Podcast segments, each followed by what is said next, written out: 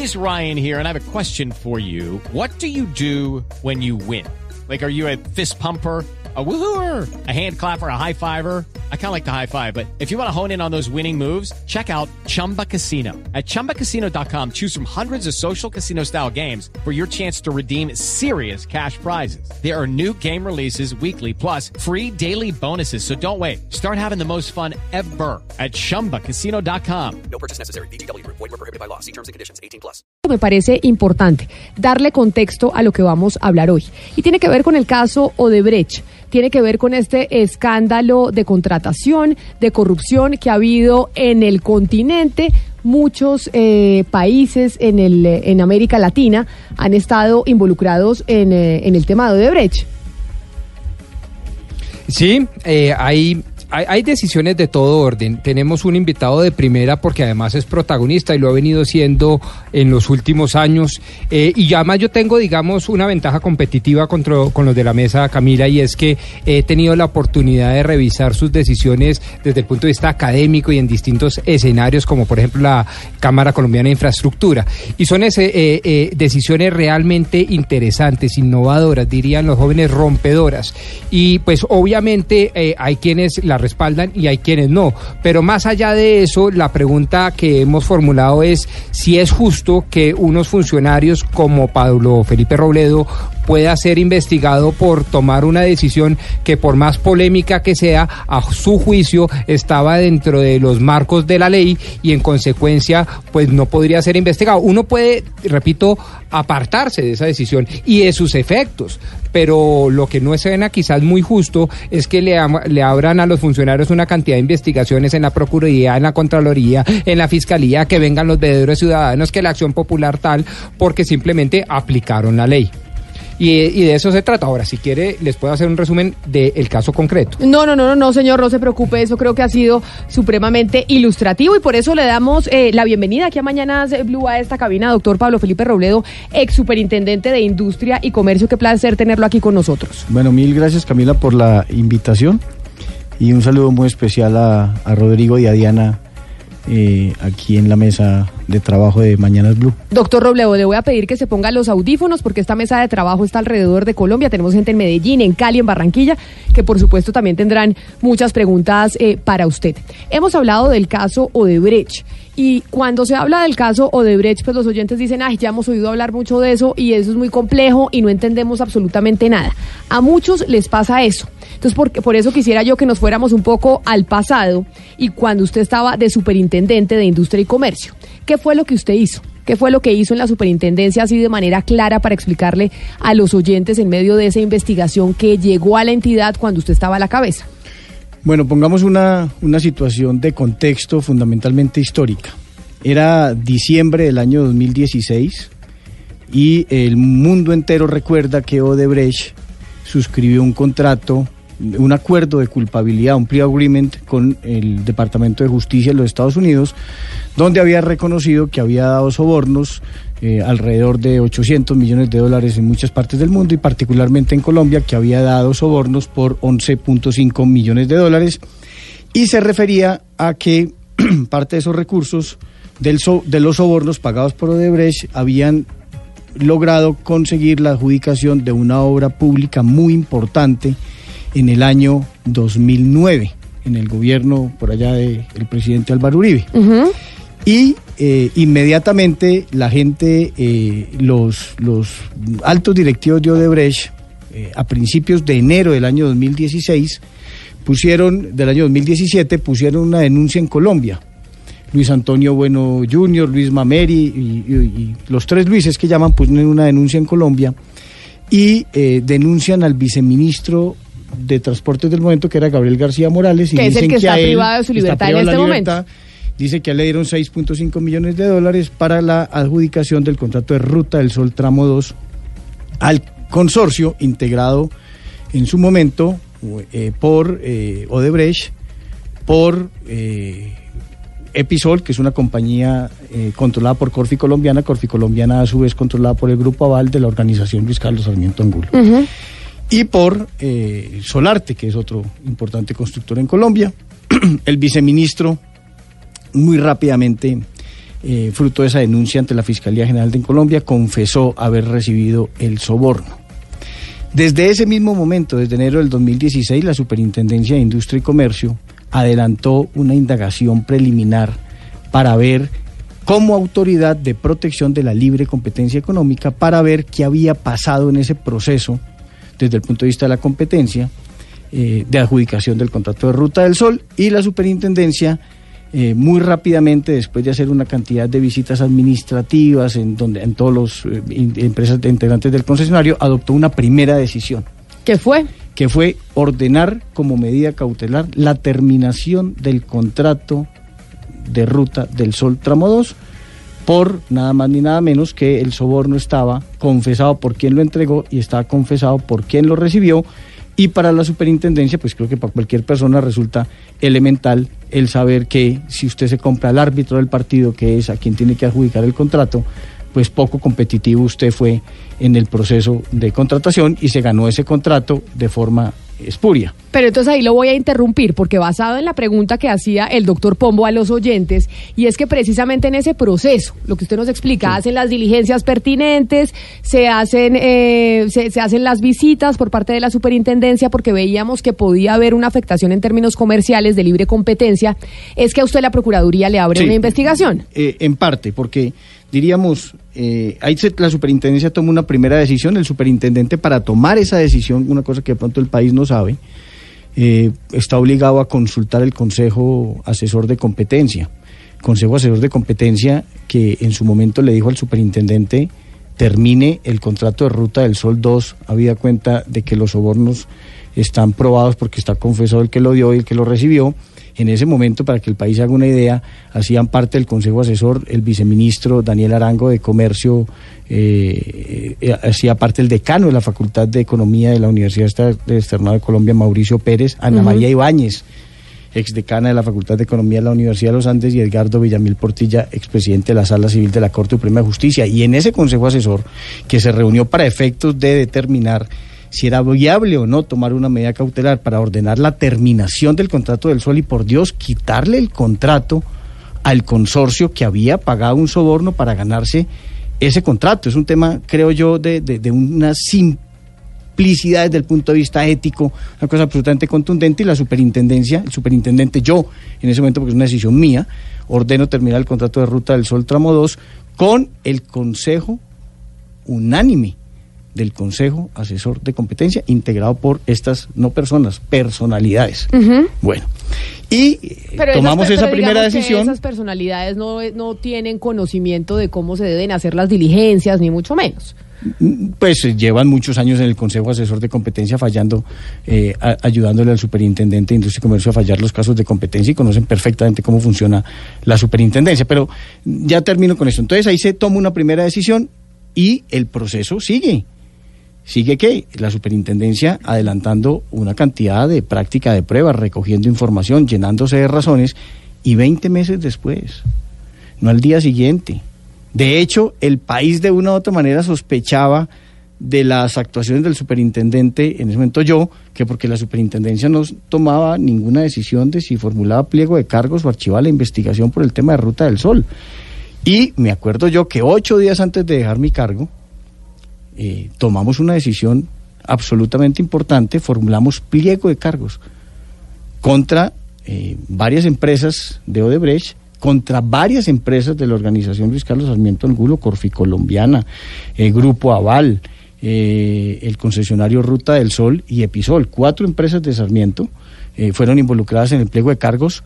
El actual presidente de la organización Luis Carlos Sarmiento, que es Sarmiento Gutiérrez, Junior Sarmiento, y otros altos directivos del Grupo Sarmiento y otros altos directivos del Grupo Odebrecht por varias pliego de cargos por presuntas infracciones al régimen de protección de la libre competencia económica en el caso de Ruta del Sol.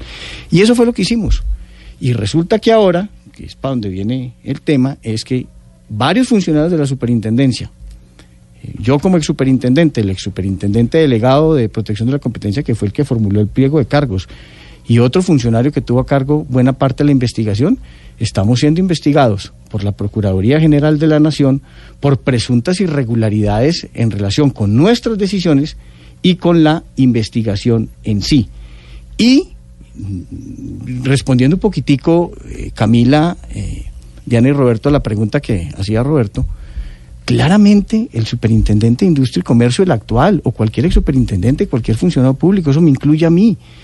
Yo puedo ser objeto de investigaciones, yo no me estoy oponiendo a que me investiguen. Y pueden investigar todas las decisiones, la del cartel del cemento, la del cartel del azúcar, la del cartel de los pañales, papel higiénico, Ruta del Sol Tramo 2, tercer carril Bogotá Girardot. Todas las decisiones importantes o no importantes o no tan importantes que tomamos. Claramente yo estoy dispuesto a ir donde sea ante el fiscal general de la Nación, ante la Corte Suprema de Justicia, ante el Consejo de Estado, ante la Procuraduría General de la Nación. Ni más faltaba que yo viniera aquí a decirles a ustedes que es que yo como Colombia, como exfuncionario público, creo que tengo cierto mano de impunidad para que no me, de, inmunidad para que no me puedan investigar. Claro que me pueden investigar. Lo que yo estoy diciendo es que el señor Fernando Carrillo, Procurador General de la Nación, no me puede investigar a mí, no me puede investigar a mí ni a ningún funcionario de la Superintendencia de Industria y Comercio que haya participado directa o indirectamente en la investigación que tiene que ver con Ruta del Sol Tramo 2, porque el señor está no impedido, sino muy impedido para eh, adelantar investigaciones en donde yo esté involucrado y cualquier investigación que tenga que ver con Ruta del Sol Tramo 2. Ya vamos con ese punto de los impedimentos del eh, procurador Fernando Carrillo para que usted nos los explique. Pero es que precisamente hace do- una semana más o menos estuvimos hablando con el procurador aquí en Mañanas Blue. La última pregunta que le hicimos al procurador fue sobre su caso y me parece importante escuchar nuevamente lo que el procurador ese día nos respondió. ¿Por qué decidió reabrir la investigación contra Pablo Felipe Robledo, ex superintendente de Industria y Comercio, en el caso de Odebrecht y del Grupo Aval? ¿Por qué se tomó esa decisión dentro de la Procuraduría? Primero que todo, yo no puedo ventilar las decisiones disciplinarias en, en radio, Camila, porque yo soy juez disciplinario. Pero lo que sí he de decirle es que hay suficientes motivos de toda naturaleza, comunicaciones que fueron presentadas, pruebas desde el momento de la denuncia inicial que generaron y abrieron unos nuevos horizontes en esa investigación. Y la investigación lame- lamentablemente no fue cerrada o archivada, simplemente se produjo una inhibición porque no se tuvo en cuenta la totalidad de los elementos que había que considerar. Yo lamentablemente no me puedo referir a los contenidos, pero eh, Camila, tenga la certeza que yo he sido la persona más vertical en el tema de Odebrecht. No hay nadie en el Estado colombiano que haya logrado lo que nosotros hemos logrado en la Procuraduría. En la negociación que Odebrecht quería hacer con Colombia, ofrecían 30 millones de indemnización. Nosotros logramos 260 millones de dólares, algo que no ha logrado nadie, ningún poder judicial en América Latina en relación con ese contrato y con los actos de corrupción eh, que fueron propiciados precisamente por esa multinacional brasilera. Entonces, que no nos vengan a decir ahora que nosotros estamos tratando de poner en entredicho todo lo que hemos logrado, nuestra posición frente al Tribunal de Arbitramiento, nuestra posición frente a la ANI. En fin, tengo 10 razones distintas para demostrar cómo hemos sido de verticales, de objetivos e imparciales en este caso. Pero es que, Camila, cuando se violan garantías fundamentales, yo no puedo llegar a conseguir objetivos violando principios constitucionales. Si se respeta el debido proceso, si se respeta la contradicción de la prueba, si se trata de condenar a una persona que no esté con un abogado a su disposición, pues están violando garantías, pero no quiero hablar más porque, por supuesto, el juego es que más adelante me pueden recusar para eso y yo no voy a caer en esa trampa. Y precisamente, doctor Robledo, eh, el procurador Carrillo, pues ahí hablaba de una posible recusación en su contra. Y él hacía, eh, pues, enumeraba puntos que, que son las razones por las cuales a usted lo, lo están haci- le están haciendo la investigación disciplinaria en la Procuraduría, y es violación de garantías, violación eh, a los derechos constitucionales, etcétera, etcétera, porque tal vez estas diligencias se habrían hecho sin tener específicamente en cuenta todos estos puntos que cualquier diligencia que se haga en Colombia, pues tiene que, que tenerlos en cuenta. Entonces, eh, ahí le pregunto yo. Sí, mire, varias cosas. Lo primero es que eh, yo recusé al Procurador General de la Nación para que no pudiera actuar en esta investigación por cuatro razones. La, la primera, podemos empezar en desorden. La primera es que el Procurador en la entrevista que le da a usted la semana anterior, para mí claramente prejuzga, porque él no dice estar investigando. Él lo que dice es, y lo dice ahora de forma apresurada, dice que es que en esa investigación se violaron garantías constitucionales. Pues eso es lo que tendrá que investigar. Y eso no lo puede decir de antemano. Y si lo dice de antemano está prejuzgando y por eso lo hemos recusado. Pero déjeme entrar en el terreno más importante. El terreno más importante de todo esto es el siguiente. Es realmente inconcebible, por lo menos en mi forma de ver la vida, en mi forma de entenderla, que el señor Fernando Carrillo, y eso no lo digo yo, eso lo dijeron en esta emisora, eso lo dijo Blue Radio, Néstor Morales el año pasado, cuando estaba eh, fustigando el Procurador General de la Nación al fiscal Néstor Humberto Martínez por sus posibles impedimentos o por sus impedimentos en el tema de la investigación de Ruta del Sol por su vinculación con el Grupo Sarmiento. Y en ese momento dieron a conocerle al país que existía un contrato entre una compañía que pertenece a la organización Luis Carlos Sarmiento de 80 millones de pesos mensuales como trabajador para Fernando Carrillo en el año 2016, hasta ocho días antes de él posesionarse como Procurador General de la Nación. Entonces yo me pregunto, ¿será posible que un procurador pueda investigar a cualquier funcionario público o pueda tener alguna actuación en relación con Ruta del Sol cuando la organización Sarmiento es miembro del consorcio. Las decisiones que ha tomado la Superintendencia de Industria y Comercio afectaron al Grupo Sarmiento y él trabajó para el Grupo Sarmiento ganándose 80 millones de pesos mensuales. ¿No le parece al país que por elemental lógica y por simple, o sea, está impedido legalmente, pero está impedido éticamente? Señor recibía 80 millones de pesos mensuales de la organización Luis Carlos Sarmiento Angulo. Y ese señor no me puede investigar a mí por haber tomado decisiones contra empresas y altos directivos de la organización Luis Carlos Sarmiento Angulo. Yo no estoy diciendo, y repito, que no, no que no me investiguen, pero no puede el señor Fernando Carrillo tomar ninguna decisión, como ya la tomó, que fue ordenar la revocatoria de un auto inhibitorio, porque la denuncia nos habían denunciado y se habían inhibido de investigarnos porque el procurador delegado no había encontrado nada. Y el procurador Carrillo, eh, ante una solicitud del abogado del Grupo Aval, él siendo exfuncionario del Grupo Aval, y la decisión que tiene que ver con lo que se está diciendo que yo hice bien o hice mal, tiene que ver con decisiones que tomé contra las empresas de la Organización Luis Carlos Sarmiento, el Grupo y Colombiana, la concesionario Luis, Luis Carlos Sarmiento Jr., por Dios, el procurador está impedido para actuar en ese caso. Doctor eh, Carrillo, eh, doctor Carrillo, Pablo Felipe Robledo, permítame, Leo, interrumpo y ya seguimos hablando de este tema del, impedimento del, impedimento del eh, procurador Fernando Carrillo en su caso, o por lo menos la recusación que usted le hace en la investigación. Continuamos aquí en Mañanas Blue hablando con el ex superintendente de Industria y Comercio, Pablo Felipe Robledo, quien ayer presentó una recusación en contra del procurador Fernando Carrillo por la investigación que adelanta la Procuraduría General de la Nación en su contra por eh, violación al debido proceso en el caso de Odebrecht cuando era investigado por la Superintendencia de Industria y Comercio. Usted ha dicho entonces, doctor Robledo, para retomar la comunicación con usted, que el fiscal, que el procurador Carrillo está impedido por todo el tema del trabajo que tuvo y el contrato que tuvo con el grupo Aval.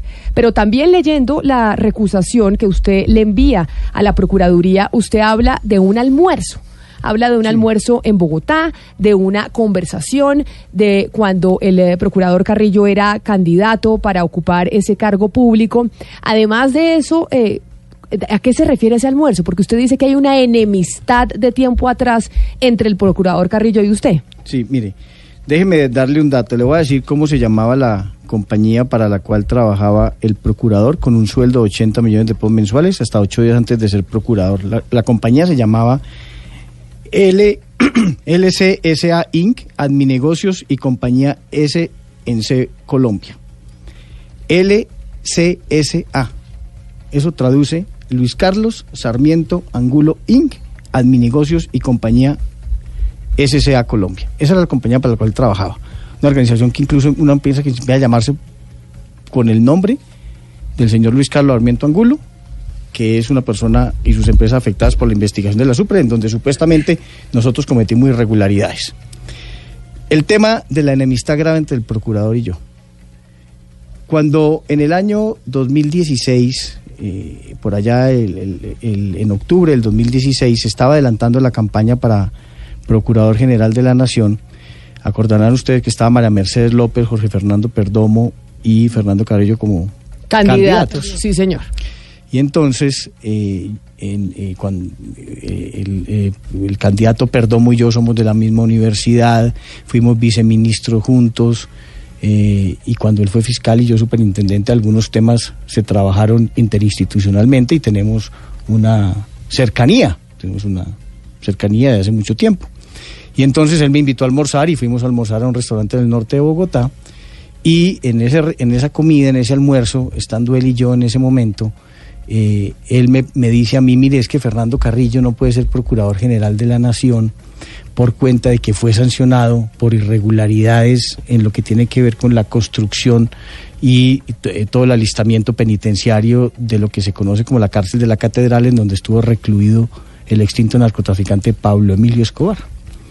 Y entonces yo le digo, oiga, pero no, pero muy raro porque eh, el doctor Carrillo ha sido embajador, ha sido ministro del Interior, director de la Agencia Nacional de Defensa Jurídica del Estado. Me dice, sí, pero es que mire que hay una norma que dice que si una persona en cualquier tiempo ha sido sancionado disciplinariamente por la Procuraduría, puede tener otro cargo, pero no puede ser Procurador General de la Nación. Entonces yo dije, uy, la cosa está como complicada, pero venga, salgamos de la duda, eh, porque el día anterior Gustavo Álvarez Gardiazabal había sacado, pues diríamos, esa noticia, que, eh, que Carrillo estaba impedido para ser electo procurador. Entonces llamamos a un, buen amigo mío, que también es buen amigo del procurador, eh, que ya falleció lamentablemente, un gran abogado, que es Gabriel de Vega. Y entonces Gabriel de Vega, yo le planteé el tema, le dije, estoy con Perdomo, me está diciendo eso, ¿usted qué sabe de eso?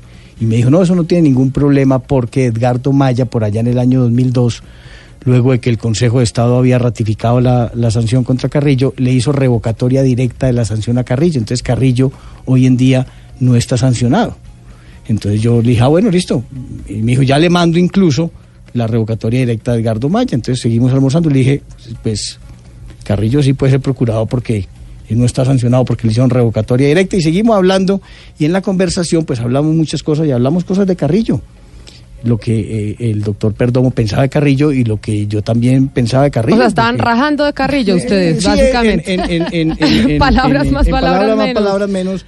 No estábamos hablando en términos muy generosos de él, eh, pero en ejercicio de la posibilidad de uno expresarse, eh, eh, de lo que piensa de una persona. Por supuesto, y sobre todo en privado. Claro, y, y- y Pero entonces- eso- pero eso, ¿por qué da para una pero entonces, enemistad? claro, ya le cuento, pero entonces, imagínese que después eh, se termina el almuerzo por la noche, yo recibo una llamada de quien para ese momento era eh, mi novia, que es muy amiga de, de una amiga de la, de, la esposa de Carrillo, eh, de Diana, la esposa de Carrillo. Y entonces, eh, a través de mi novia, le reclamaba, me reclamaban a mí el haberme reunido con Perdomo, el estarle haciendo campaña a Perdomo y en haber rajado el procurador. Y desde ese momento, el procurador, pues eh, prácticamente a mí nunca a mí ni me ha saludado, ni yo lo saludo. Una relación pues bastante tensa. Pero eso no solo quedó ahí. Y eso no es un cuento que yo esté echando en este momento para inventarme una enemistad con el procurador. 20 días después de ese almuerzo con el candidato Perdomo, eh, en RCN, en los secretos de Eva o los confidenciales de Eva, como se llama esa sección, eh, salió ese cuento. Que ustedes de que estaban. Yo había estado en, una, una en un almuerzo en un restaurante en el norte de Bogotá, ta, ta, ta, y que un íntimo amigo de Carrillo nos había expiado la conversación desde la primera letra hasta la última y que en vivo y en directo le iba contando al señor Carrillo y a su señora los términos de la conversación entre el doctor Perdomo y yo. Yo he citado eh, en mi impedimento por el tema de la amistad a que se le reciba declaración en la Procuraduría a la esposa del doctor Carrillo, a quien en ese momento era mi novia, que era María Alejandra Valencia, al doctor Perdomo y a la hermana de Jaime Lombana, que fue la que hizo eh, la llamada reclamando eh, los términos y la existencia de ese almuerzo. Eh, y ojalá ellos vayan a declarar y, y- cuenten si eso es verdad o no es verdad. Y entonces lo que yo le quiero decir es que a mí eh, se me juntan varias cosas. A mí no me puede investigar el procurador que tiene una enemistad grave contra mí porque él debe declararse impedido. A mí no me puede investigar el procurador que es ex empleado del señor Sarmiento, a quien mis decisiones afectaron. ¿Ya? Y a mí no me puede investigar el procurador que ha prejuzgado diciendo que en esa investigación de la superintendencia se violó el debido proceso. Eso me parece que eh, eh, no solo hay una razón, sino varias y de peso, eh, porque le repito, a mí que me investiguen, pero a mí no me puede investigar quien está impedido violando la imparcialidad que se predica de cualquier investigador. Pero, doctor Robledo, según entiendo, usted en este momento no lo está investigando directamente el eh, procurador Sí, Fernando Carrillo. claro, Digamos tomó- que hay- hay una procuradora delegada que es la que lo está investigando a usted y sería en segunda instancia, en caso de que el proceso avance, que ahí sería el doctor Carrillo el que lo No, investigaría. claro, Camila. Eh, claro, hay una investigación, hay una investigadora en primera instancia y el señor Carrillo en la segunda instancia, pero en la primera instancia, el procurador que hasta hace 15 días tenía el caso se inhibió de abrir investigación contra mí y los otros funcionarios de la superintendencia por los hechos denunciados en relación con Ruta del Sol y la actuación de la super en Ruta del Sol. Y el doctor, eh, el abogado del Grupo Aval, el doctor Jaime Lombana, le presentó una solicitud al procurador Carrillo. Y el mismo día más se demoró el abogado del Grupo Aval en redactar la solicitud que el procurador en resolverla, ordenando reabrir la investigación contra los funcionarios de la superintendencia. Es que ya actuó el procurador. Y cuando uno está impedido, no puede actuar. Cuando uno está impedido se tiene que declarar impedido. Y cuando uno actúa sin declararse impedido, entonces cualquier persona lo puede recusar, que es lo que yo estoy haciendo. Lo que yo no entiendo es por qué el señor, el procurador Carrillo, ordena a sus superior, inferiores reabrir una investigación contra mí cuando está claramente impedido por los hechos relacionados con Ruta del Sol. Pero perdón, eh, doctor Robledo, ¿ordenó reabrir la investigación Sí. o ordenó revisar el fallo que se había dado ya eh, Pues, sobre, claro. sobre, sobre eso? Porque una cosa es abrir investigación nuevamente y otra cosa es una revisión. No, eso- Esto ahorita está es en una revisión. No, no, no, no, no. Entonces póngale cuidado, Diana. El procurador Lombana le solicita, el abogado del Grupo Aval le solicita reabrir la investigación. Y el señor procurador ordena, en términos exactos, si lo quiere poner eh, como dice la resolución, reevaluar la investigación. Exacto.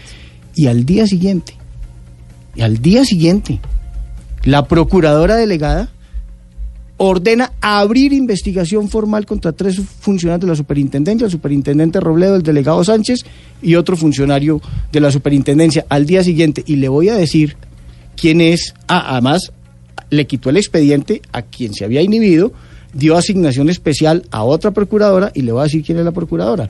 La procuradora es esas personas que van en la vida de los funcionarios públicos que viven teniendo puestos públicos, que van con él de puesto en puesto. La señora Catalina Balcázar, creo que es como se llama la procuradora, ella fue funcionaria de Carrillo cuando fue ministro del Interior, fue funcionaria de Carrillo cuando estuvo en la Agencia Nacional de Defensa Jurídica del Estado y ahora es funcionaria de Carrillo en la Procuraduría. O sea, es una cosa, es una cosa... Pero mire, doctor o sea, Robledo. dejan ver las orejas, es lo que yo incluso le quiero decir, dejan ver las orejas. Usted dice que usted no se opone a que lo investiguen, que lo investiguen y que investiguen cualquier procedimiento que usted ejecutó estando en la Superintendencia de Industria y Comercio, pero que el procurador Fernando Carrillo debe estar, eh, se debe inhabilitar, ¿por qué? Porque trabajó con el grupo Aval, al quien usted investigó en el caso de Brecht, pero sobre todo porque tiene una enemistad eh, personal con usted de tiempo atrás. Yo los pondría al revés, Camila. El procurador Carrillo tiene un impedimento más grave que la enemistad, que es el haber trabajado para la organización Luis Carlos Sarmiento Angulo días antes y todo el año antes de ser procurador general de la nación con un sueldo de 80 millones de pesos mensuales. Pero me eso, parece, pero me eso me lleva a aberrante. Eso, pero eso me lleva a preguntarle a usted que usted cree entonces que el procurador Carrillo está abriendo esta investigación y está haciendo esto en contra suya porque quiere favorecer al grupo Aval, es lo que usted quiere decir. ¿Sí? Pero ¿qué pruebas tiene usted para decir eso? Pues que el señor está impedido porque trabajó con ellos. Pero y si él no quisiera estar haciendo un mandado a Sarmiento investigándome a mí, pues tiene que declararse impedido. Es que yo le, le- le pongo un ejemplo. Supongamos que el ministro, pensemos, sal- salgamos de Carrillo, cualquier funcionario público. Hoy hay una noticia. El ministro del Medio Ambiente le acaba, él, él, con la firma de él, entregado una licencia ambiental a una empresa. La empresa se llama Pepita Limitada, para no ponerle una muy famosa. Y Pepita Limitada era el patrono, el empleador de ese ministro con un sueldo de 80 millones de pesos mensuales en el año anterior a que el señor fue ministro. Y sin embargo, no se declara impedido y le entrega una licencia ambiental. Yo me pregunto, ¿qué estaríamos diciendo? ¿Qué estaría haciendo la propia Procuraduría? Tendría el procurador Carrillo investigando a ese ministro por no haberse declarado impedido. Es que por muchas cosas menores Miles de funcionarios públicos todo el día se declaran impedidos. Yo me declaré impedido por lo menos en 15 investigaciones cuando fui superintendente por cosas menos graves. ¿Qué hubiera pasado si yo investigo el cartel del cemento y yo hubiera trabajado para Cemex el año anterior a ser superintendente ganándome 80 millones de pesos mensuales? Pero Me mire, crucificado. Mire, ex superintendente Pablo Felipe Robledo, en aras, digamos, eh, de la ecuanimidad y de estas cosas que usted está diciendo acá, me, le pareció importante a mi equipo eh, llamar al, eh, al abogado Jaime Lombana, quien usted ha dicho que pues llamó al procurador Carrillo y que le pidió que reabriera la investigación. No, no en- lo llamó, le mando un memorial. le mandó un memorial. Abogado Jaime Lombana, bienvenido a Mañanas Blue, gracias por atendernos. Muy buenos días. Abogado, acá estamos hablando con el eh, ex superintendente Pablo Felipe Robledo, usted es el, eh, el abogado. Sí, lo- sí los he oído, sí. Y, y yo quisiera saber exactamente cuáles son las irregularidades que ustedes eh, acusan se cometieron dentro del proceso que, que hizo la superintendencia en su momento frente pues al grupo Mire, económico que usted eh, defiende en este momento. Básicamente las irregularidades eh, dolosas, muy graves, fueron las siguientes. La Superintendencia de Industria y Comercio interrogó al doctor Diego Solano durante horas, incriminándolo sin la presencia de un abogado. El doctor Robledo dice que es que el derecho penal tiene unas diferencias del derecho administrativo sancionador. Yo respondo, la constitución colombiana no tiene zonas vedadas. La constitución colombiana y el artículo 29 de la constitución colombiana que consagra el debido proceso, el derecho a tener un abogado, a no ser incriminado. Es más, lo acusaron de hechos con su propia esposa, el señor Solano, sin la presencia de un abogado. Esa es una garantía de rango constitucional, Camila, es una garantía, es una violación a un artículo, a un mandato de la Corte Constitucional, de la Constitución colombiana, es una afrenta al debido proceso, reconocida internacionalmente en todos los tratados y pactos que ha suscrito nuestro país. Eh, esa es la misma quinta enmienda del gobierno americano, de la Constitución americana, es la misma el mismo artículo 29 de la Constitución japonesa. Es decir, cualquier persona puede ser investigada, juzgada, con el respeto de unas garantías constitucionales. El interrogar a una persona durante horas, acusándolo, señalándolo, eh, amenazándolo, sin la presencia de un abogado es una violación de rango constitucional y es una falta disciplinaria. Y yo lo denuncié tanto disciplinaria como penalmente, también lo denuncié en la Fiscalía General, los denuncié al señor Robledo, al señor Sánchez y al señor Melo, porque eh, la, los hechos son aberrantes. Y Pero- yo sí soy abogado, ya hoy Camila, yo vengo de oír 30 minutos seguidos eh, la exposición del doctor Robledo. Quisiera pues más o menos eh, contestar los aspectos más relevantes con mucho respeto.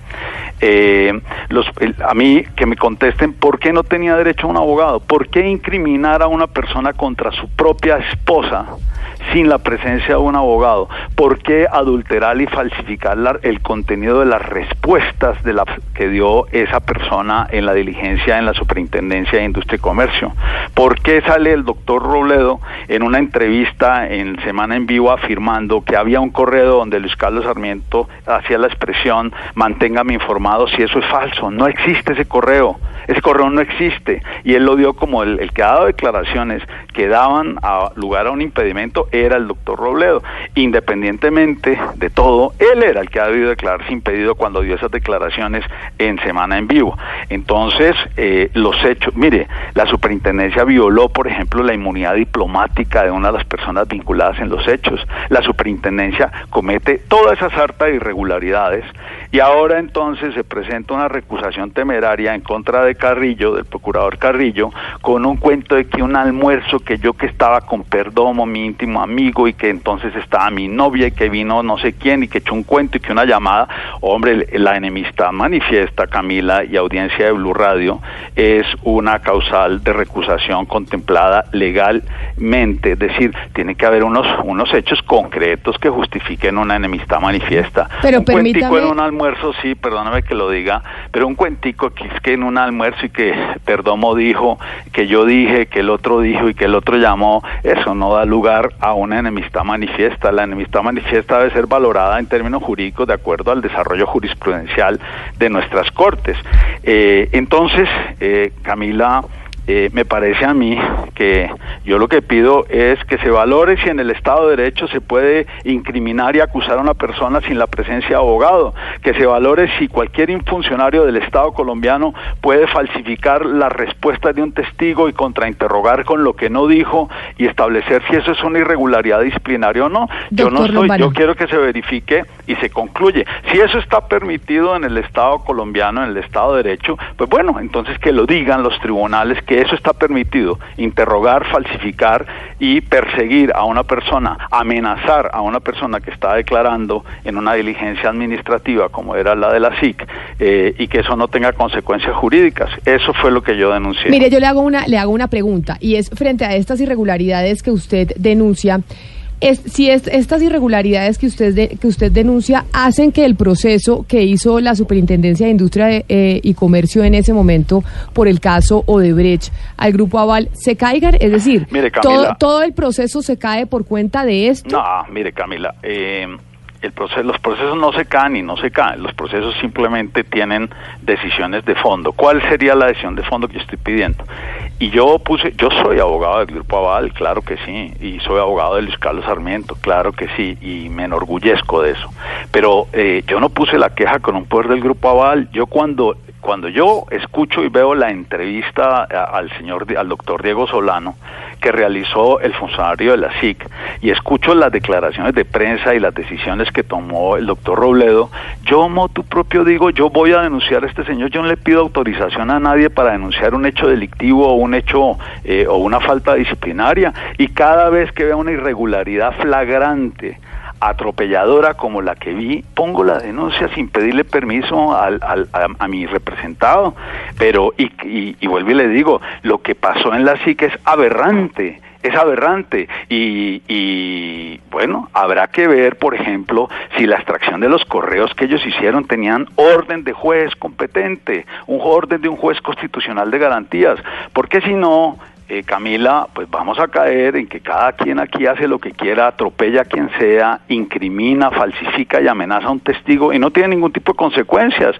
Eh, me da la impresión de que a eso es lo que le tienen miedo ahora con una recusación que parece verdaderamente lamentable. A mí me parece increíble que un cuentico de un almuerzo en restaurante y que el uno llamó y que el otro llamó, eso no es serio, eso no tiene, eso, eso no es serio, eso es de pacotilla, perdóname que lo digan. Y entonces como se da la casualidad de que eh, mi hermana, eh, eh, pues una gran abogada y una persona totalmente respetable, eh, le parece ideal inventarse ese cuento para legitimar la investigación, donde yo lo único que pido es restablecer el Estado de Derecho, que cualquier individuo en Colombia tenga un mínimo de garantía de contar con un abogado, Camila, así sea en una inspección de policía cuando no lo están incriminando, eh, tiene derecho a un abogado en el África, en Asia, en el norte, en el sur, en cualquier parte del territorio mundial se tiene esa mínima garantía que reconocen los tratados internacionales, tener derecho a un abogado. Y eso no es del derecho administrativo sancionador y solamente una exclusividad del derecho penal, no, es una garantía de rango constitucional y repito, la constitución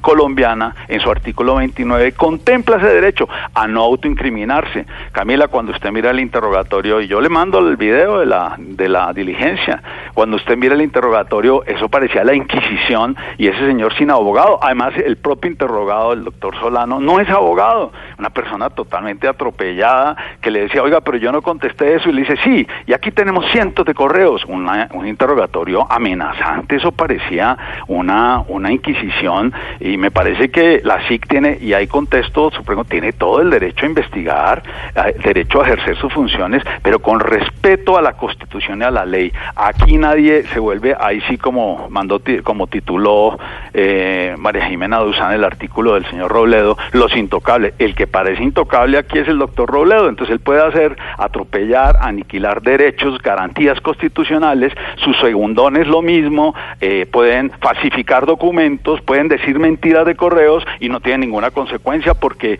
eh, desgraciadamente los medios o algunos medios endiosaron al señor Robledo. Yo lo único que pido es si existe o no el artículo 29 de la Constitución colombiana. Hombre, no existe. Ah, bueno, entonces ya sabemos que el debido proceso en Colombia se acabó. Abogado Jaime Lombana, mil gracias por habernos atendido esta mañana aquí en Mañanas Blue. Queríamos eh, contar con, eh, con sus declaraciones y saber específicamente cuál era el procedimiento que había hecho usted ante la Procuraduría. Feliz resto de día, gracias por atendernos. Gracias. Doctor Robledo, ahí estaban las declaraciones eh, del abogado Jaime Lombana y él eh, presentaba unos interrogantes eh, básicos, usted lo escuchó y si vale la pena, ¿usted qué tiene que decir frente No, pues a mire, eso que él menciona? Pero mire, parece que el señor Lombana estaba como en otra emisora porque no creo que le haya puesto atención a mis respuestas. Él dice que yo me considero intocable. Yo aquí he dicho 17 veces que estoy dispuesto a que me investigue cualquier autoridad. La Procuraduría, el Consejo de Estado, la Fiscalía, la Corte Suprema, quien quiera investigarme, la JEP que está de moda, el que quiera investigarme a mí, claramente me pueden investigar. Pero lo que a mí me tiene que garantizar el que me investiga es el principio de imparcialidad, de objetividad. Y es de perogrullo, es elemental.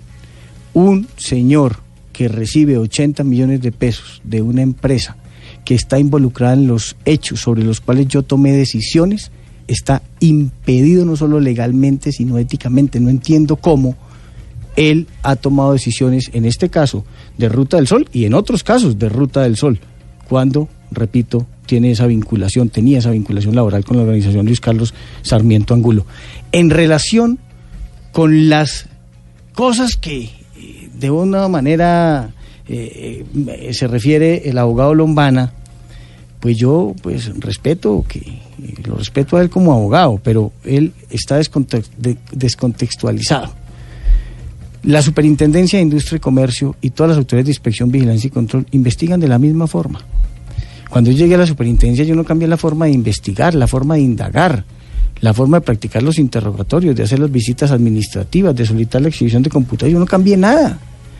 Entonces, si lo que el señor Lombana, eso es para ayudarle al señor Lombana, para que en su ejercicio de buen ciudadano, que parece ser el mandato que, que tiene, no del grupo aval, de buscar irregularidades en procesos del grupo aval, sino en cualquier proceso, entonces puede dedicarse su vida entera a buscar miles y miles de expedientes de la Superintendencia de Industria y Comercio y verá el mismo proceder que él hoy califica de irregular. Entonces, en cualquiera que busque el cartel, yo le puedo ayudar, que busque el cartel del cemento, papel higiénico, cuadernos, pañales, seguridad privada, encontrar exactamente las mismas formas de investigar. Quiere decir, pero sobre lo que él dice Y el que él- señor Lombana está equivocado porque es que confunde las peras con las manzanas. La investigación, cuando yo fui superintendente, que entre otras cosas no la hacía yo, que yo era el superintendente, la hacía el delegado de competencia y sus funcionarios. Yo nunca interrogué a nadie, yo nunca fui a ningún sitio a solicitar la exhibición de un correo electrónico, eso no era mi papel, mi papel era otro. Esos funcionarios a los que yo defiendo y respaldo, y si ellos cometieron irregularidades, bien puedan imputármelas a mí también porque las, las conocí y las consentí.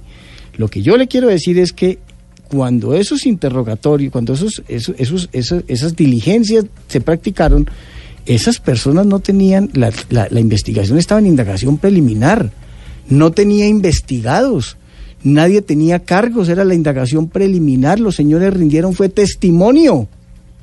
Pero- no rindieron un interrogatorio como acusado. O sea que, lo que Ahora, usted- la respuesta que usted le da al doctor Lombana sobre eso que de por cuando favor se ubique en la investigación, porque lo que yo le, cuando yo me fui a la superintendencia, formulamos pliego de cargos y solo hasta ese momento alguien adquirió la condición de investigado y se le formularon pliego de cargos para qué? Para que rindiera sus descargos, claro, con la participación de un abogado si el investigado así lo dispone.